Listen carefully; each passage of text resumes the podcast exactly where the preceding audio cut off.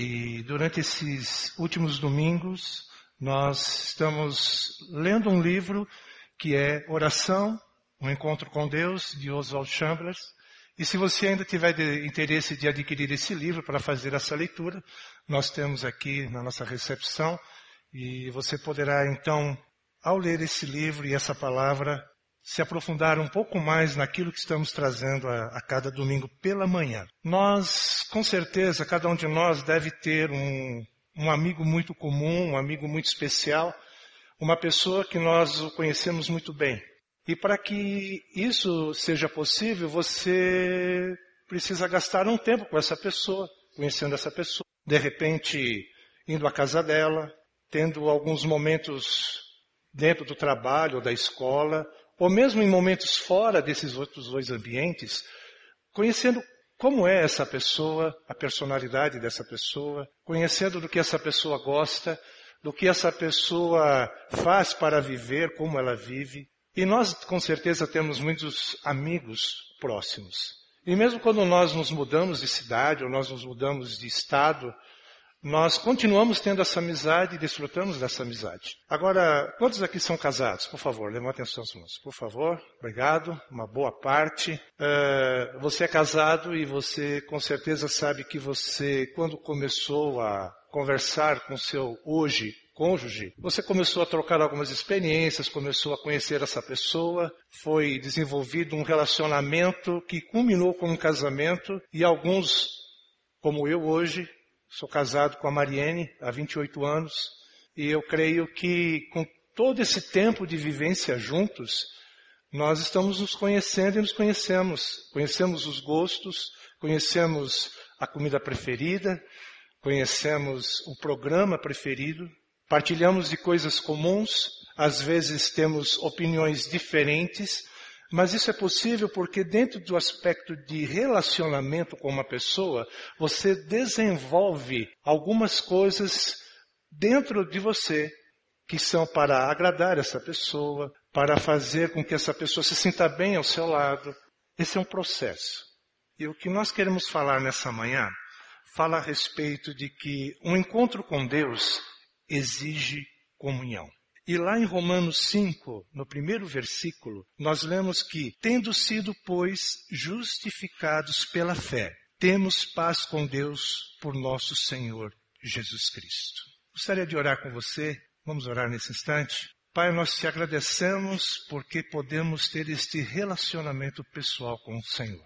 Sabemos que isso é possível por causa do teu filho Jesus, que um dia veio a esse mundo morreu na cruz, ressuscitou ao terceiro dia, e através deste sacrifício, nós somos reconciliados com o Senhor e temos livre acesso à tua presença. Te agradecemos pelo teu grande amor demonstrado na cruz pelo teu filho. Te agradecemos porque temos liberdade nesta hora de conversar pessoalmente com o Senhor. E pedimos que o teu Santo Espírito esteja atuando nas nossas vidas para transformar o nosso coração para que sejamos de acordo com a tua vontade. Nós oramos em nome de Jesus. Amém. Um encontro com Deus exige comunhão. Eu não sei se você recebeu aí um pequeno esboço. Se você recebeu, que bom, você pode pegar uma caneta e anotar, fazer as suas observações. Se você não recebeu, você pode levantar sua mão. A nossa equipe de introdução, de recepção, vai poder entregar para você esse esboço e você também poder participar e acompanhar nesse momento da palavra. Eu queria dizer num primeiro ponto que a decisão de permanecer em Jesus viabiliza a verdadeira comunhão com Deus. Lá em João, no capítulo 15, nós lemos a respeito de que Jesus é a videira verdadeira. E dos versículos de 1 a 15 nós lemos assim: Jesus dizendo: Eu sou a videira verdadeira e meu pai é o agricultor. Todo ramo que estando em mim não dá fruto, ele corta, e todo que dá fruto, ele poda, para que dê mais fruto ainda. Vocês já estão limpos pela palavra que lhes tenho falado. Permaneçam em mim e eu permanecerei em vocês. Nenhum ramo pode dar fruto por si mesmo, se não permanecer na videira vocês também não podem dar fruto se não permanecerem em mim. Eu sou a videira, vocês são os ramos. Se alguém permanecer em mim e eu nele, esse dá muito fruto, pois sem mim vocês não podem fazer coisa alguma. Veja que para que nós possamos ter um relacionamento com Deus, em primeiro lugar, nós precisamos conhecer Jesus, o Filho de Deus. E esse conhecimento do Filho de Deus, ele passa por um processo que se chama salvação. Todos nós precisamos reconhecer que sem a pessoa de Jesus nós não conseguimos chegar à presença de Deus. Não é por boas obras, não é por você ser uma pessoa envolvido com ação social, mas o principal motivo que nos leva à presença de Deus é o seu filho Jesus. É a partir do momento em que nós confessamos os nossos pecados e dizemos que por nós mesmos nós não chegamos à presença de Deus, e pedimos para que Jesus venha morar na nossa vida, no nosso coração, transformar a nossa vida e o nosso coração, recebemos o Espírito Santo. E a partir desse momento, nós temos comunhão com Deus. A palavra de Deus diz que nós estávamos separados. Nós não tínhamos acesso a Deus. Mas por causa de Jesus Cristo hoje, nós acessamos o Pai. Nós temos acesso direto a Deus. Por causa do sangue de Jesus que nos purifica de todo pecado. Com pecado nós não podemos chegar à presença de Deus. Mas quando nós somos limpos dos pecados, por causa do sangue de Jesus, nós chegamos à presença de Deus. E veja que quando nós recebemos Jesus e Ele vem morar na nossa vida, nós somos ligados diretamente na videira que é Jesus. E ao sermos ligados na videira que é Jesus, nós começamos a receber do próprio Cristo todo o alimento que nós precisamos para o nosso crescimento espiritual. E o Espírito Santo tem papel fundamental, porque além de convencer o homem do pecado, da justiça e do juízo de Deus, quando ele está atuando na nossa vida, o Espírito Santo nos ajuda a conhecer a vontade de Deus. Essa é uma verdade da palavra de Deus. E nós não podemos viver uma vida cristã separados da atuação do Espírito Santo na nossa vida. E o crescimento espiritual, ele é fundamental, porque ao crescermos espiritualmente, nós vamos cada vez mais conhecer a Deus e depender da vontade de Deus. Por isso a importância do Espírito Santo na nossa vida, como aquele que nos ajuda e nos auxilia a conhecer a vontade de Deus. E mais, o Espírito Santo também trabalha no nosso coração. Quando nós pecamos, quando nós fazemos algo que não agrada a Deus, ele nos fala ao coração de que aquilo não é da vontade de Deus. E nós podemos novamente recorrer ao sangue de Jesus, pedir perdão pelo pecado, pedir perdão por aquilo que não é do agrado de Deus e retomar a nossa comunhão com Deus e prosseguir na nossa vida. No segundo ponto, nós podemos ver que a comunhão por meio de Jesus produz orações respondidas. Lá em João, no capítulo 15, no versículo 7, nós lemos, se vocês permanecerem em mim e as minhas palavras permanecerem em vocês, pedirão o que quiserem e lhes será concedido. Eu não sei se você, naquele momento de oração, você realmente pediu a Deus, Senhor, eu tenho essa necessidade e no nome de Jesus eu coloco isso diante do Senhor. Veja que a presença do Espírito Santo na nossa vida a presença do Senhor Jesus na nossa vida nos dá esse livre acesso ao Pai. Lá em Hebreus, no capítulo 10, no verso 19, diz que nós devemos entrar com ousadia na presença de Deus. Sabe por quê? Por causa daquilo que Jesus fez por nós na cruz. Eu não sei se você conhece uh, a história do povo, a maneira como o tabernáculo foi construído, o templo foi construído, as áreas em que só o sacerdote, num único dia, que era chamado dia da purificação, poderia chegar no chamado Santo dos Santos. E mesmo para ele chegar nesse lugar, ele precisaria estar totalmente purificado. Havia um ritual de purificação. E ali todos os pecados eram levados, e as pessoas colocavam as suas vidas, e os pecados eram perdoados. Hoje, nós temos acesso direto com o Pai. Não existe um intermediário, não existe uma pessoa terrena que possa fazer esse papel. Somente através de Jesus. E quando nós oramos em nome de Jesus e tendo a nossa vida consonante com a vontade de Deus, Ele nos responde. Agora, nós lemos também, lá em 1 Pedro, capítulo 5, de que muitas vezes nós pedimos mal, porque nós pedimos para os nossos próprios deleites, para a nossa própria vontade, por aquilo que é só do meu interesse. Quando na verdade, quando nós começamos esse relacionamento com Deus através do Espírito Santo, nós vamos aprender a pedir a Deus aquilo que é da vontade dele. Um relacionamento profundo com Deus através do Espírito Santo nos ensina que nós devemos pedir porque cremos que Deus pode nos responder, mas aprendemos também a lidar com uma negativa de Deus, por exemplo, para um pedido que nós fazemos. Porque nós confiamos que a vontade de Deus ela é boa, ela é perfeita e agradável. Nós nos agradamos na vontade de Deus. Por isso é muito importante que na comunhão nós entendamos que temos as nossas orações respondidas. Mas isso não é mérito nosso. É mérito de Jesus, mais uma vez. Nós também podemos ver no ponto 3 que o Espírito Santo é a seiva de vida que flui da videira para o nosso interior. Lá no texto de Romanos, no capítulo 8, versículo 26, nos diz que da mesma forma o Espírito nos ajuda em nossa fraqueza, pois não sabemos como orar. Mas o próprio Espírito intercede por nós com gemidos inexprimíveis. Lembre-se que nós lemos o texto de João 15, quando nós estamos ligados na videira verdadeira que é Jesus, o verdadeiro alimento para a nossa vida vem diretamente do Senhor Jesus. De que maneira? Através da sua palavra.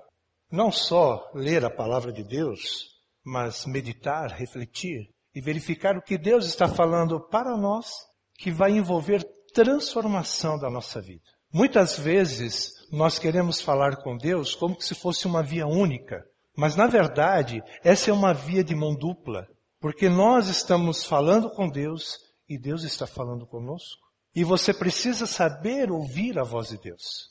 Quando estamos ligados na videira, nós recebemos o alimento que nós precisamos. E recebemos o verdadeiro alimento. Isso que é importante. Muitas pessoas estão buscando em livros de autoajuda, buscando às vezes em práticas que não são da vontade de Deus, soluções para as suas vidas, trazendo muitas vezes para dentro da sua vida ou até da sua casa práticas que não vão transformar a sua vida e muitas vezes o seu problema trazer solução para o seu problema. Às vezes eu passo pela rua e vejo assim, mãe não sei o que lá, traz tal pessoa em dois dias. Você já viu isso? Imagine, né?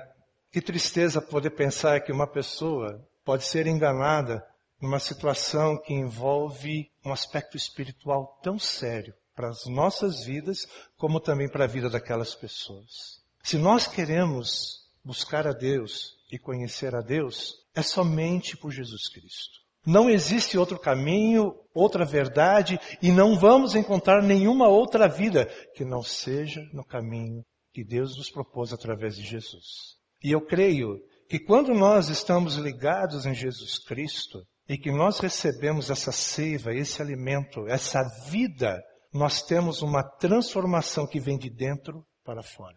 Não é possível que uma pessoa que tenha tido um encontro pessoal com Jesus fique na mesma daquele dia que ela disse que encontrou Jesus. É, esses dias atrás, lá em casa, nós precisamos cortar uma certa planta que estava crescendo, porque ela começou a a ir para o lado do portão da garagem e mais um pouquinho aquilo ali ia estragar ou o portão ou definitivamente acabar com aquela planta. Aí pedimos para que o jardineiro cortasse, mas nós nos surpreendemos que em menos de um ano uma planta que foi cuidada durante esse período, podada, regada, mesmo no período de seca, num período tão curto como ela cresceu e como estava dando flores tão bonitas. É assim com a vida cristã. É dessa maneira. Quando nós estamos ligados realmente em Jesus, e a seiva de vida entra dentro da nossa própria vida, o nosso coração, os nossos pensamentos, as nossas atitudes vão refletir a presença de Jesus. E na hora que nós oramos, nós estamos orando de acordo com a vontade de Deus. Porque isso é comunhão, algo em comum.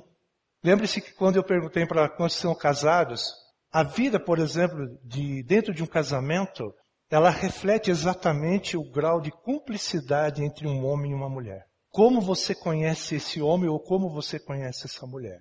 De que maneira você quer agradar esse homem ou essa mulher?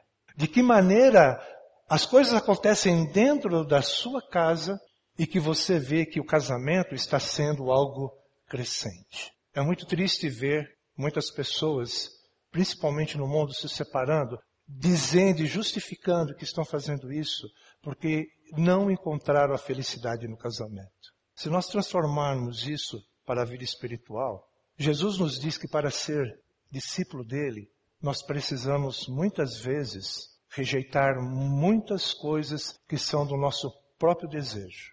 Se você ler isso lá em Lucas 14, você vai perceber que muitas vezes nós queremos agradar pessoas que estão próximas, ou mesmo agradar o próprio eu, mas não somos capazes de renunciar a isso para poder amar a Deus e amar a Jesus em primeiro lugar. É mais importante que você ame a Deus em primeiro lugar, porque se você amar a Deus em primeiro lugar, você vai poder amar verdadeiramente o seu cônjuge, o seu filho, as pessoas que estão ao seu redor.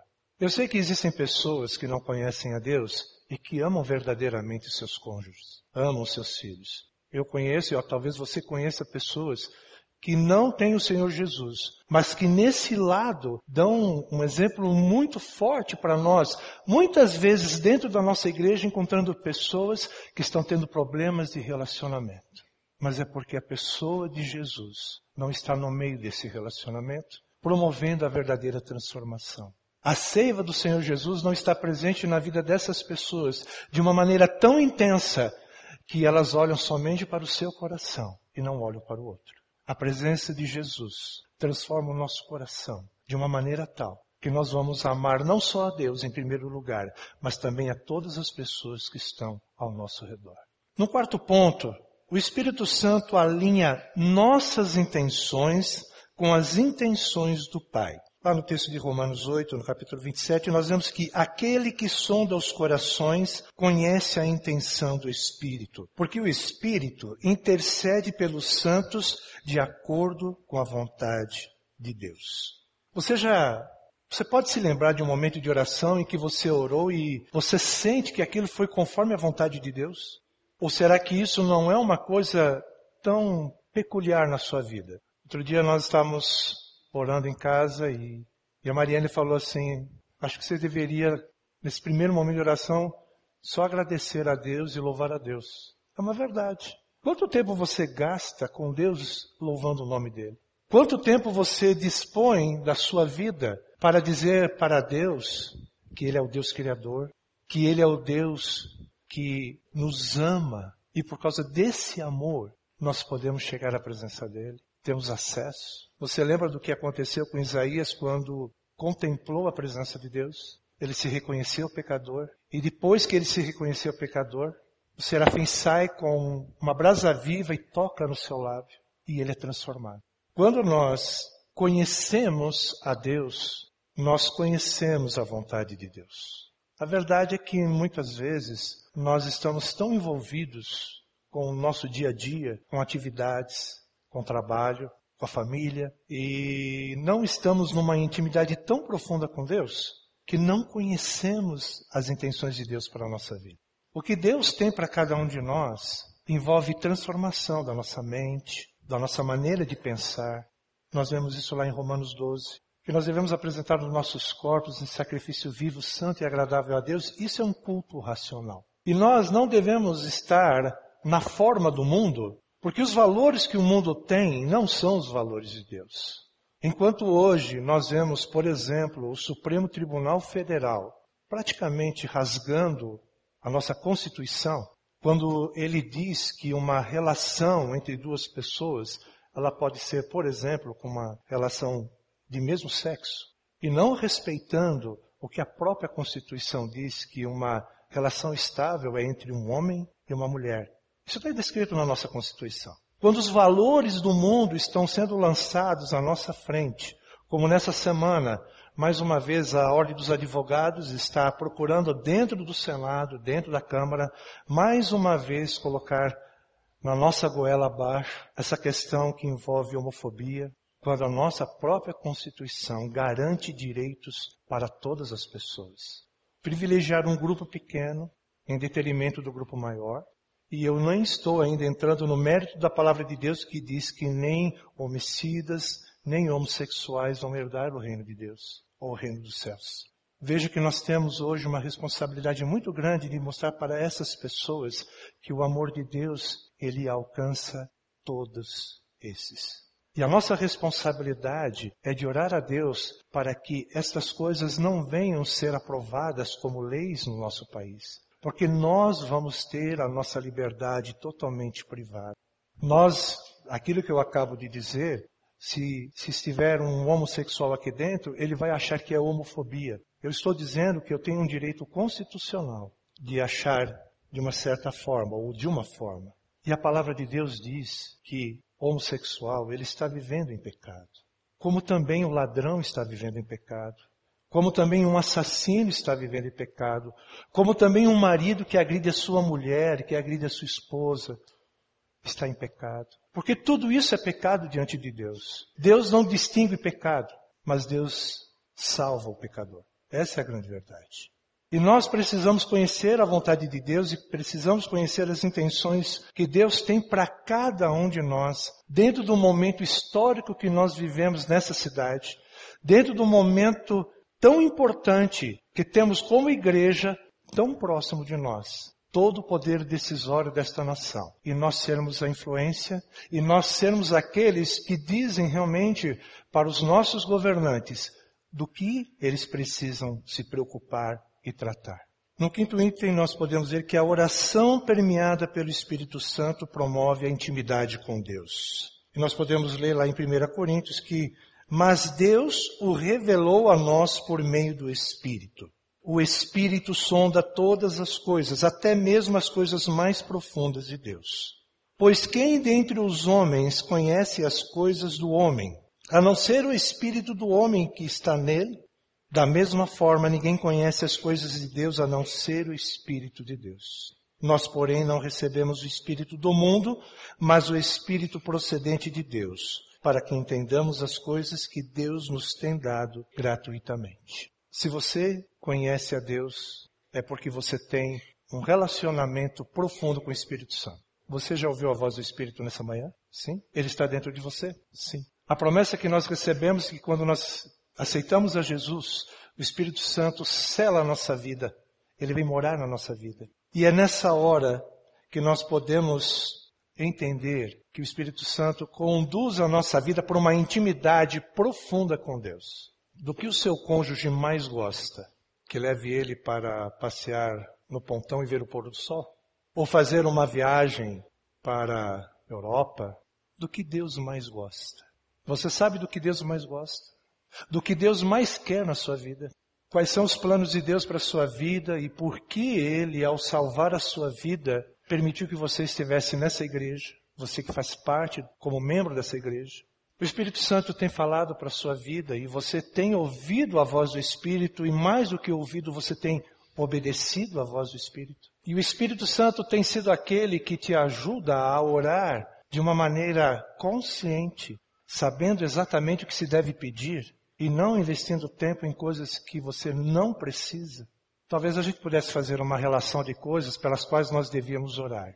Mas eu creio que como Deus é um Deus tão criativo, porque para um ele pede para sacrificar o filho e promove o cordeiro na hora do sacrifício. Para um povo ele abre o mar e faz esse povo atravessar.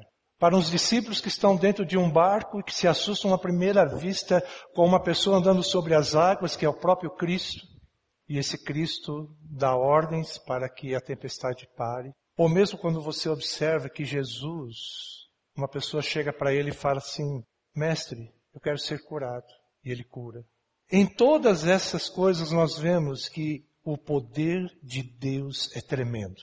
E a atuação do Espírito Santo que acontece a partir de Atos, quando Jesus disse que mandaria o Consolador, e que esse consolador iria convencer o homem do pecado, da justiça e do juízo. Que esse consolador viria morar na nossa vida, fazendo com que a nossa vida fosse de acordo com a vontade de Deus, porque ele queria promover em nós essa transformação, dizendo para nós o que é preciso mudar. E esse mesmo Espírito Santo que habita em nós nos ajuda a orar conforme a vontade de Deus. Do que Deus mais se agrada? Do que Deus está se agradando da tua vida nesse momento?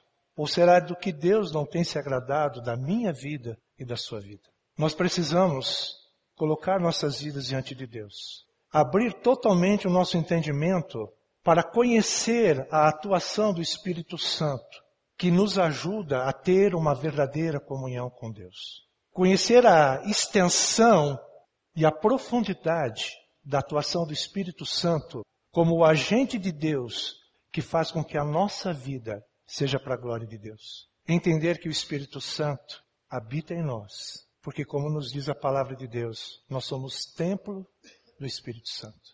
E quando pensamos em templo, não pensamos somente em termos espirituais, é o principal. Mas como templo, fisicamente, você também precisa cuidar desse corpo. Porque você está recebendo a pessoa do Espírito Santo. E esse corpo precisa estar bem cuidado, para que enquanto você puder viver essa vida que o Senhor te dá, você possa viver conforme a vontade dele. O Espírito Santo faz diferença na sua vida, o Espírito Santo faz diferença na minha vida. Se queremos ter uma vida de intimidade, precisamos crucificar o nosso próprio eu e permitir que a nossa vida e a nossa vontade seja dirigida pelo Espírito Santo. Nós poderíamos ainda falar a respeito dos dons espirituais. Poderíamos falar também e muitas outras coisas. Mas se nessa manhã cada um de nós puder entender a importância e o papel do Espírito Santo como aquele que nos ajuda na nossa verdadeira comunhão com o Pai, nós estaremos dando o primeiro passo para um profundo relacionamento com Deus. Estaremos dando o primeiro passo para uma vida de intimidade com Deus. Invista tempo em oração. Invista tempo na leitura da palavra. Invista o tempo da sua vida para fazer a vontade de Deus. E seja sal e seja luz. E seja bênção na vida da tua igreja, na vida da tua família e na vida de tantas pessoas que estão ao seu redor.